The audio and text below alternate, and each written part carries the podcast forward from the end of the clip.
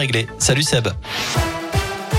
Salut Cyril, salut à tous et attention à cet épisode de gel. La Loire, la Haute-Loire et une partie d'Auvergne-Rhône-Alpes sont en vigilance jaune, neige verglas à partir de la nuit prochaine. Euh, vous pouvez ressortir les doudounes, le bonnet et les gants. Le froid est de retour dans la région. Des températures en dessous de zéro sont annoncées en Auvergne-Rhône-Alpes jusqu'à mardi. Alors est-ce que vous redoutez l'épisode de gel? C'est la question du jour sur radioscoop.com. Vous avez jusqu'à 19h pour répondre sur notre site internet. À la une, quel budget pour le département de la Loire cette année? Les élus du conseil départemental se réunissent aujourd'hui et demain pour en discuter budget estimé à 878 millions d'euros. Deux tiers sont consacrés au social, notamment 248 millions à l'autonomie, 120 millions à l'enfance, 107 millions à l'insertion.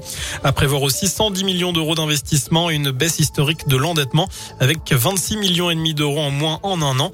Parmi les dépenses à venir, il y aura celle concernant le passage de la flamme olympique. On a appris tout à l'heure que le département de la Loire allait l'accueillir pour un coût de 180 000 euros. 25 communes du département seront traversées entre avril et juillet 2024. La Haute-Loire a, elle, décidé de ne pas candidater au passage de la flamme, jugeant cet événement trop cher.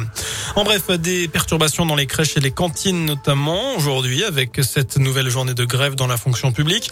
Le troisième jour de grève aussi des éboueurs à Saint-Etienne, mouvement qui s'étend à Londaine et au Gier. La fin de la trêve hivernale. Aujourd'hui, les expulsions locatives peuvent reprendre à partir de demain. 40 000 personnes sont menacées d'expulsion en France. Dans le reste de l'actu, armé d'une barre de fer pour faire taire les voisins, un homme de 38 ans a été interpellé en pleine nuit avant-hier à Rouen. D'après le progrès, il a aussi insulté et menacé de mort les policiers. Il a depuis été remis en liberté avec une convocation au tribunal. Lui est désormais mis en examen. Un homme de 34 ans a été écroué un mois après les tirs qui ont visé deux frères stéphanois à Pont-du-Château dans le Puy-de-Dôme. Un conflit autour d'une dette de trafic de stupéfiants. Le tireur avait ensuite pris la fuite. Il s'est finalement rendu lui-même à la gendarmerie avant-hier après des semaines de cavale notamment à l'étranger. Rouen, au chevet des Ukrainiens, la ville organise une réception ce samedi à 10h30 au Corum euh, Alain Gilles. C'est près de la halle Vacheresse où 38 personnes, 20 enfants et 18 adultes ont été accueillis ce lundi. L'occasion de remercier notamment les bénévoles qui œuvrent pour le bon accueil de ces personnes fuyant la guerre. Et justement, cinq semaines jour pour jour après le début de l'invasion russe, une rencontre serait possible d'ici une ou deux semaines entre les chefs de diplomatie russes et ukrainiens selon leur homologue turc.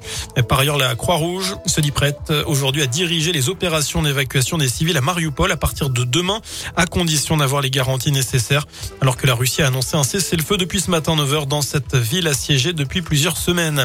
On termine avec du foot, on connaît tous les adversaires potentiels de l'équipe de France pour la Coupe du Monde au Qatar.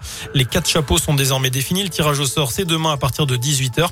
Les Bleus euh, sont tête de série, ils éviteront la Belgique, le Brésil, l'Argentine ou encore l'Espagne. En revanche, parmi les pires tirages possibles, ils pourraient affronter l'Allemagne, le Sénégal et le Canada en fin d'année. Ça ressemble à un